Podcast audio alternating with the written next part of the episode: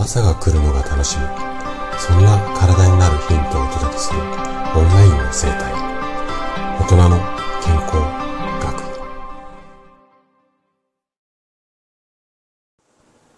おはようございます。高田です。毎週土曜日は読書の時間ということで本の紹介をねしています。で今日紹介したい本が60歳。食べ方を変えるだけで健康寿命はもっと伸ばせる。こんなタイトルの本になります。著者がね、大和田清先生といって、秋葉原駅クリニックの院長先生で、脳神経外科、脳神経内科か、脳神経内科が専門の先生になります。で、私のようなね、50代ぐらいの年代の方には、60歳から何とかみたいなフレーズって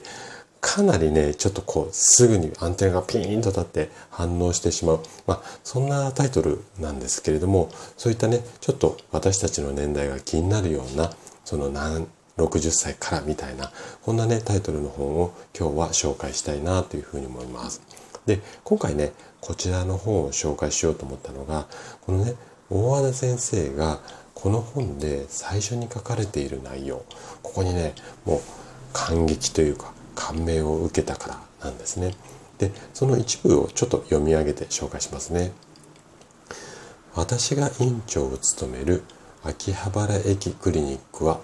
駅のすぐ近くで利便性も良く落ち着いた場所です。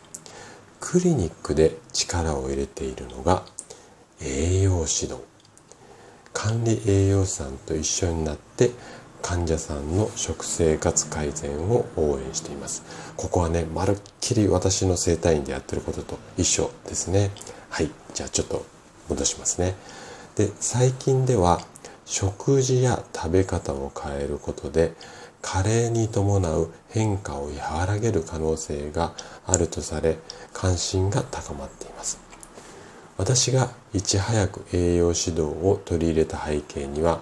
脳神経内科として脳卒中や認知症神経難病片頭痛の患者さんなどに対応する救急病院や在宅医療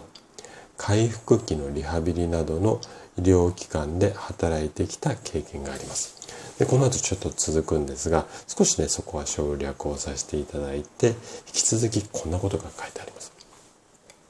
静かに老化を加速する慢性炎症などを治したり失われた脳の機能を取り戻す薬は存在しません。できるだけ早く生活習慣を整えることが薬よりも先決事項であり最善で唯一の策なのです。医療機関なのに食事指導を重視していたり生活習慣にこだわったりと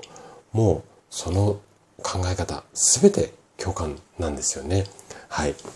あのー、やっぱりね、こういったドクターの方がいらっしゃるっていうのはね、すごく私にとっても励みだし、まあ、これは私個人的なね、これまで3.5万人ぐらいの方を、患者さんを見てきて、すごく感じているのが、まあ、健康を取り入れたりとか、健康を取り入れたりじゃない、健康ね、手に入れたり、あとはね、不調を改善するためには、食事、睡眠、運動。この3つがすごく大切だと思っているんですよね。で、この運動のところに、まあ、体を動かしたり体操ストレッチだとか、あとはマッサージで歪みを整えたり、コリをほぐしたり。この運動のところが今、一般的に整体院とか治療院がやってるところなんですよね。でも、食事、睡眠、運動。この順番で大切なんですよ。なので、一番大切度が低い運動のところだけの治療で治そうと思っても、なかなかね、やっぱその場は楽になるんだけれども、なかなか改善しない。で、不調の原因っていうか、不調の症状が急性期って言って、まあ急に調子悪くなった、急に痛くなった、急に痺れたっていうのは、運動、睡眠、食事の順番で治療していく方がいいんですが、反対に慢性的な不調だとか、痛み、痺れは、